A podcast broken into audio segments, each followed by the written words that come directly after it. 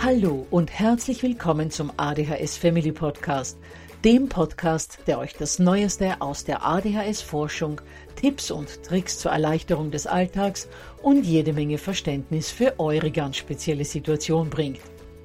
Ich bin im Übrigen Anna und war auch einmal eine verzweifelte Mama von einem betroffenen Kind. Aber heute, viele Jahre und mehrere Fortbildungen später, bin ich Expertin für ADHS und eine sehr entspannte Mutter eines mittlerweile jungen erwachsenen Mannes, der trotz dieses Syndroms zu einem glücklichen und beruflich erfüllten jungen Mann herangewachsen ist. Ich möchte euch mit diesem Podcast genau dort zur Seite stehen, wo auch ich vor vielen Jahren Hilfe gebraucht hätte. Denn ich wünsche mir nichts mehr, als dass es euch auch gelingt, euer Kind in ein glückliches und erfolgreiches Erwachsenenleben zu begleiten. Bevor es aber mit der Episode losgeht, lasst mich noch auf zwei Dinge hinweisen. Punkt 1. Ich spreche in meinem Podcast immer nur von ADHS, weil das in der Fachwelt so üblich ist. Gemeint ist damit aber auch immer die verträumte Variante der ADS. Und Punkt 2. Die Werbungen, die im ADHS Family Podcast geschaltet werden, dienen der Finanzierung von Projekten, die der gesamten ADHS Community zugutekommen – denn sie werden für die Produktion von Erklärvideos für Kinder oder für das familiäre Umfeld, für die Informationsweitergabe an Pädagogen, Diagnostiker und Ärzte sowie für spezielle ADHS-Projekte herangezogen. Mehr Informationen dazu findet ihr am Beginn von Podcast 128 bzw. in dem YouTube-Video, zu dem ich in den Shownotes verlinke.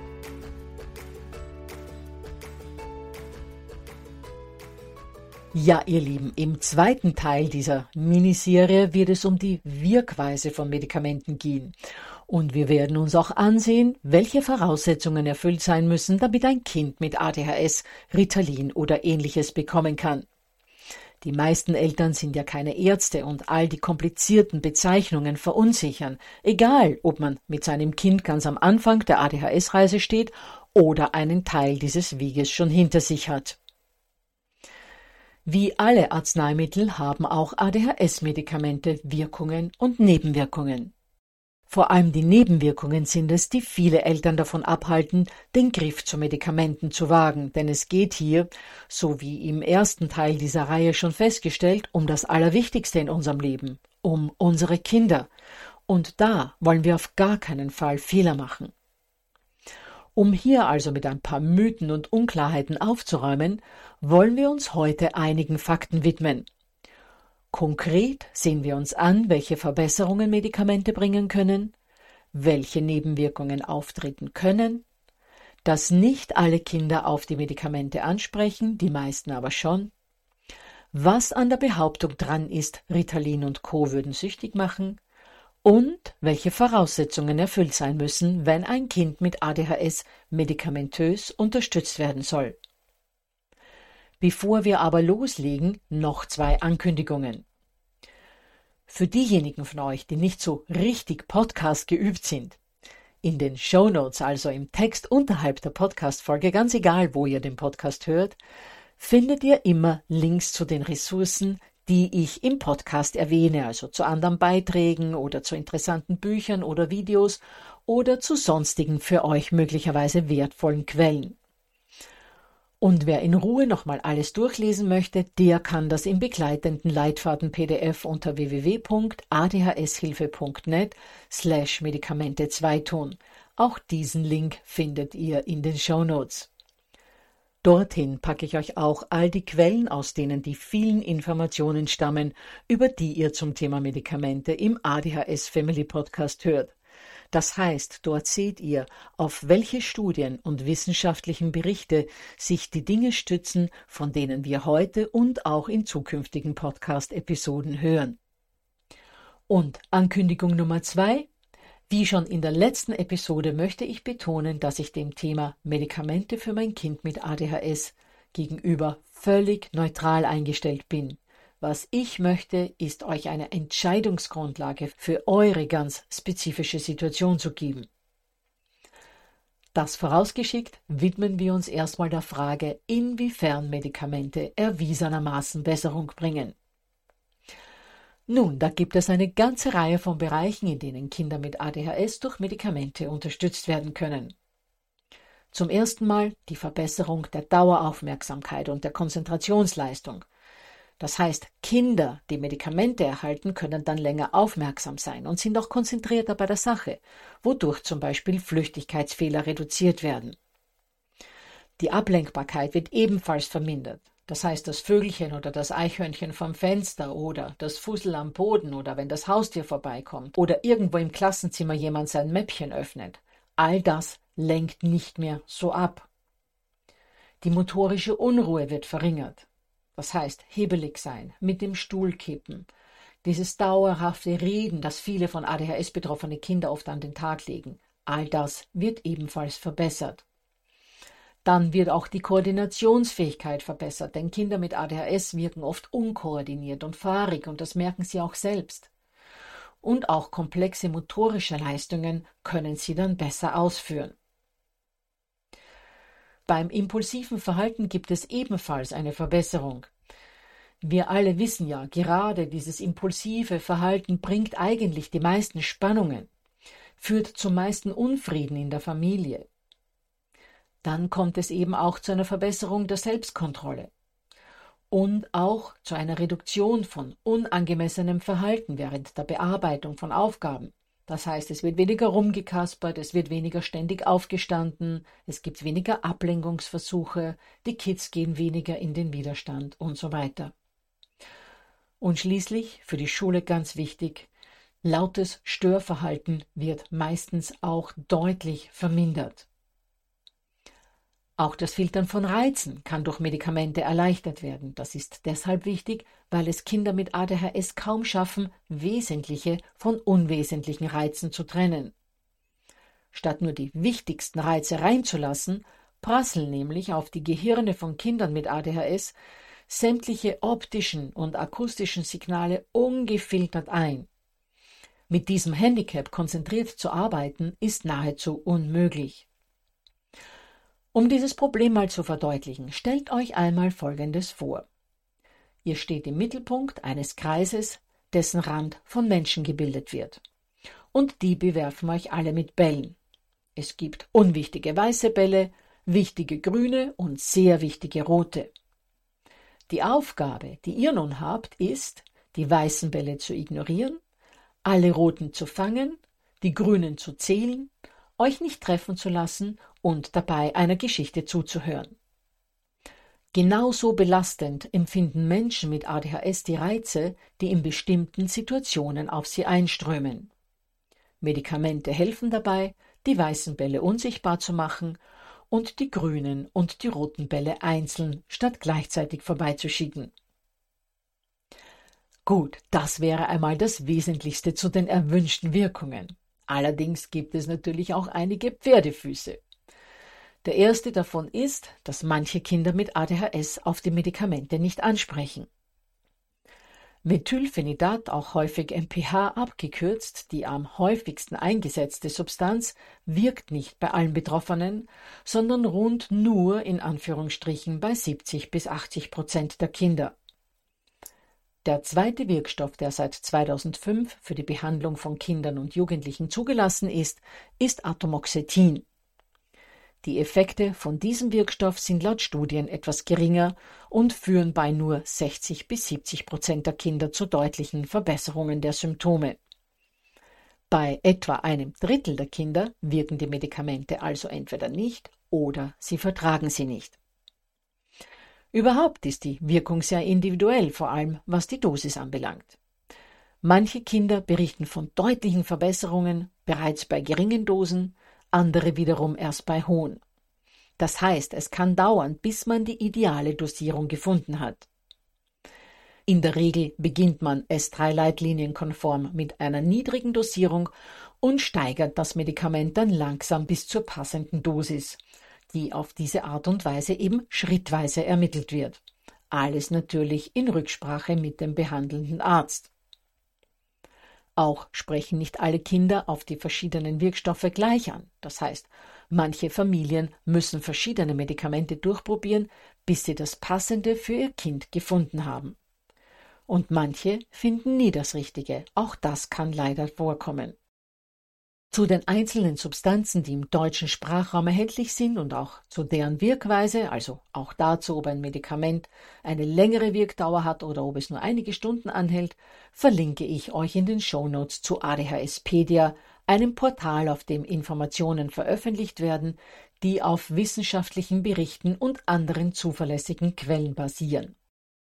Gut, jetzt aber zu den viel gefürchteten Nebenwirkungen, die ADHS-Medikamente haben können. Wenn man die Beipackzettel sämtlicher Tabletten liest, dann liest sich das als Mama oder Papa vorerst mal nicht so prickelnd. Aber wie bei jedem anderen Medikament auch, können diese Nebenwirkungen auftreten, müssen aber nicht. Nach meiner Erfahrung, nach all diesen Jahren, höre ich sehr, sehr selten etwas von Nebenwirkungen. Oft kommt es zu der einen oder anderen Nebenwirkung auch nur dann, wenn die Dosis oder der Wirkstoff nicht passen. Dann könnte aber statt Methylphenidat, also dem Wirkstoff in Ritalin, Medikinet, Concerta, Equasym, Kinectin etc. etc., der Wirkstoff Atomoxetin passen. Deshalb sage ich das jetzt schon an dieser Stelle. Habt hier wirklich Geduld und bleibt dran. Gebt nicht bei der ersten kleinen Nebenwirkung auf. Testet unterschiedliche Dosierungen und Medikamente durch die Chance, dass ihr nach einigen Wochen oder eventuell nach einigen Monaten erst dann doch das Richtige für euer Kind findet, ist relativ groß. Gut, zurück zu den Nebenwirkungen. Die häufigsten möglichen Nebenwirkungen sind jedenfalls folgende. Appetitminderung, Gewichtsverlust, Wachstumsverzögerungen, da komme ich dann nachher noch gleich darauf zurück, Einschlafschwierigkeiten, Müdigkeit, Kopf- oder Bauchschmerzen und auf der psychischen Seite sind zu nennen Gereiztheit, Stimmungsschwankungen, Ticks und Ängstlichkeit. Aber nochmals, die eine oder andere Nebenwirkung kann auftreten, muss aber nicht. Ganz viele Kinder haben, wie gesagt, keinerlei Nebenwirkungen. Trotzdem noch ein Wort zu den erwähnten Wachstumsverzögerungen, die ebenfalls selten auftreten, aber wenn das der Fall ist, bereitet das den Eltern natürlich Sorgen. Oft sind Kinder mit ADHS ja ohnehin recht klein und dünn und gerade im ersten Jahr der Einnahme kann es passieren, dass ein Kind nicht so schnell wächst, wie es sollte. Außerdem leiden die Kinder parallel dazu ebenfalls zu Beginn der Behandlung immer wieder an Appetitmangel und nehmen dann auch ab. Hier kommt allerdings schon wieder das nächste Aber. Erstens gibt sich der Appetitverlust bei vielen Kindern nach einiger Zeit und wenn sie an das Medikament gewöhnt sind, und der Wachstumsrückstand, den holt der Körper in der Regel wieder auf, wenn regelmäßige Einnahmepausen gemacht werden. Insgesamt werden die Nebenwirkungen von Methylphenidat jedenfalls als eher gering eingestuft und sind in der Regel auch reversibel, das heißt, sie verschwinden wieder bzw. werden irgendwann wieder ausgeglichen. Außerdem ist die Wirksamkeit bzw. die Verträglichkeit von Methylphenidat das am häufigsten eingesetzte Mittel schon in über 150 Studien im Kindes- und Jugendalter belegt worden.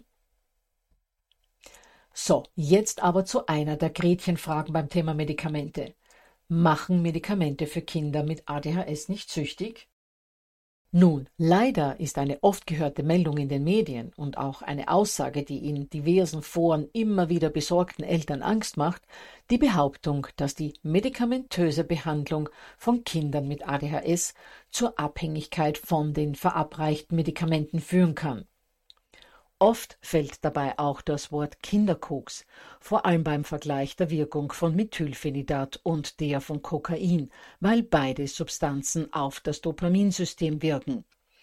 Allerdings muss hier sehr wohl unterschieden werden zwischen einem Medikament, das unter ärztlicher Aufsicht in entsprechender Dosierung verabreicht wird, um in Anführungsstrichen Normalität im Gehirn herzustellen, und einer Droge, die mit einem einmaligen schnellen Kick einen Rauschzustand herbeiführt. Außerdem zeigen Studien, dass auch eher die Jugendlichen später zu Drogen greifen, denen eine Behandlung verwehrt worden ist, als die, die ADHS-Medikamente unter kontrollierten Bedingungen erhalten haben. Dazu ist auf der Seite von ADHS Deutschland e.V., dem deutschen nationalen ADHS-Verband, zu lesen.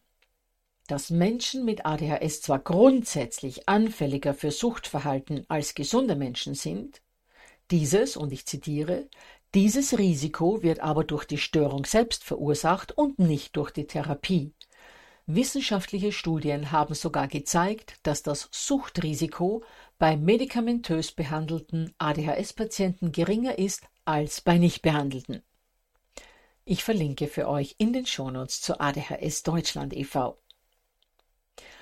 Und auch in einem Buch, in dem das Thema Medikamente eher vorsichtig behandelt wird, berichten die Autoren, dass Kinder, die medikamentös behandelt werden, im Erwachsenenalter ein geringeres Suchtrisiko im Vergleich zu unbehandelten Kindern mit ADHS haben.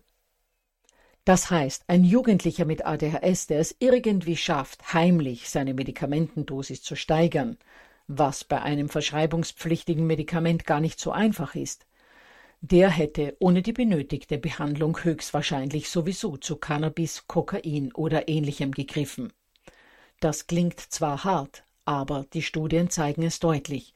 Wenn man seinem Kind die notwendige Behandlung vorenthält, ist das Suchtrisiko später sehr viel höher. Aber warum? Nun, unsere Kids werden eher von Kokain, Alkohol und ähnlichem abhängig, wenn sie todunglücklich sind, und das sind sie in der Regel, wenn ihnen nicht geholfen wird. Dazu schreibt auch Ursula Heberli-Neff, eine Heilpädagogin. Was macht süchtig? Die ADHS-Thematik wird immer wieder mit Suchtverhalten über die Wirkung von Medikamenten in Zusammenhang gebracht. Nach meinen Beobachtungen sind alle Kinder suchtgefährdet, welche ein schlechtes Selbstwertgefühl haben. Ende Zitat. Das heißt, nicht die Medikamente treiben in die Sucht, sondern die Probleme, mit denen junge Menschen zu kämpfen haben, wenn sie nicht ihren speziellen Bedürfnissen entsprechend begleitet werden. Und zu einer solchen Begleitung können eben auch Medikamente gehören, um mit sich selbst und der Welt da draußen wieder klarzukommen. Damit aber im Hinblick auf Medikamente alles reibungslos ablaufen und die positiven Effekte von ADHS-Medikamenten zur Geltung kommen können, gleichzeitig aber auch die Nebenwirkungen so gering wie möglich gehalten werden, muss man auf einige Dinge achten und darauf werfen wir jetzt mal einen Blick. Eine der wichtigsten, wirklich allerwichtigsten Voraussetzungen für eine Medikamentengabe ist laut S3-Leitlinie dass sie nur von einem entsprechend qualifizierten, ich wiederhole, von einem entsprechend qualifizierten Facharzt durchgeführt werden soll. Das heißt, nur der Beruf des Psychiaters oder Kinderarztes reicht noch nicht. Die Fachleute müssen auf ADHS spezialisiert sein. Weil nur wenn die medikamentöse Behandlung von jemandem begleitet wird, der wirklich Ahnung von der Vielschichtigkeit von ADHS hat, ist die Chance auf Erfolg gegeben. Sucht euch also jemanden, der auf diesem Gebiet erfahren ist und fahrt lieber ein paar Kilometer weiter und nehmt nicht einfach den Arzt oder den Therapeuten, der am nähersten seine Praxis hat. Einen, der zwar auf seinem Schild unten an der Tür Facharzt für Kinder- und Jugendmedizin, Kinder- und Jugendpsychiatrie oder ähnliches stehen hat, die er aber das Gebiet der ADHS in seiner Ausbildung vielleicht gerade mal nur gestreift hat. Gut, nehmen wir an, ihr habt wirklich einen guten Arzt gefunden und die Entscheidung für die Gabe von Medikamenten ist getroffen. Dann müssen auch noch weitere Voraussetzungen erfüllt werden. Erstens muss nach einer Reihe von Untersuchungen das individuell passende Medikament für jedes Kind gefunden werden. Dann sollte ab dem Beginn einer medikamentösen Behandlung bzw. bei jeder Veränderung der Dosierung sowohl Wirkungen als auch Nebenwirkungen notiert werden, damit ihr dem behandelnden Arzt davon berichten könnt und auch selbst einen Überblick über die Reaktionen von eurem Kind auf das Medikament habt. Das ist nicht nur wichtig, um zu entscheiden, ob Dosis bzw. Medikament passen, sondern es hat auch folgenden Vorteil. Wenn man sich notiert, wie es läuft, kann man Veränderungen leichter feststellen als wenn man versucht, sich zu erinnern, wie es damals vor einem Jahr eigentlich war. Außerdem sind regelmäßige Verlaufskontrollen notwendig, die mindestens alle sechs Monate stattfinden sollten. Die sind nötig, um zu sehen, ob sowohl Medikament als auch Dosis immer noch passen ob nach wie vor keine oder kaum Nebenwirkungen aufgetreten sind und ob denn überhaupt ein Medikament noch nötig ist. Dann sollten alle paar Monate Körpergröße und Gewicht sowie Puls und Blutdruck eures Kindes kontrolliert werden. Und der gemeinsame Bundesausschuss, das ist das höchste Beschlussgremium im deutschen Gesundheitswesen, hat festgelegt, dass es bei einer Dauertherapie von mehr als zwölf Monaten mindestens einmal im Jahr auch behandlungsfreie Zeiträume geben soll. Auch die sollten dokumentiert werden. Diese Auslassversuche, also die behandlungsfreien Zeiträume, werden natürlich in der Ferienzeit empfohlen. Weil, wenn es dann mit der Konzentration wieder ein wenig hapert oder es wieder öfter mal zu Hyperaktivität oder Ausrastern kommt, dann ist das in den Ferien natürlich besser verkraftbar als in der Schule bzw. während der Schulzeit mit Hausaufgaben und Lernen für Klassenarbeiten. Gut, meine Lieben, heute ist es ganz schön wissenschaftlich zugegangen, ich weiß. Aber das ist nun mal nötig, wenn man ein so wichtiges Thema wie das der Medikamentengabe beleuchtet. Nächste Woche wird es dann weniger medizinisch, denn während wir uns heute damit befasst haben, was medikamentenseitig bei der Behandlung von Kindern mit ADHS zu beachten ist, werfen wir nächste Woche einen Blick darauf, was auf der Seite des Kindes mit ADHS und dessen Familie also patientenseitig alles eine Rolle spielt. Erst dann können wir über das Für und Wider von Medikamenten bei ADHS nachdenken. Dann erinnere ich euch nochmals an das PDF zu dieser Folge, das ihr euch unter www.adhshilfe.net slash Medikamente 2 herunterladen könnt und vergesst nicht, euch für den Newsletter anzumelden, wenn ihr regelmäßig über meine Podcasts, Videos, kostenlosen Webinare und vieles mehr informiert werden wollt. Also, bis nächste Woche dann.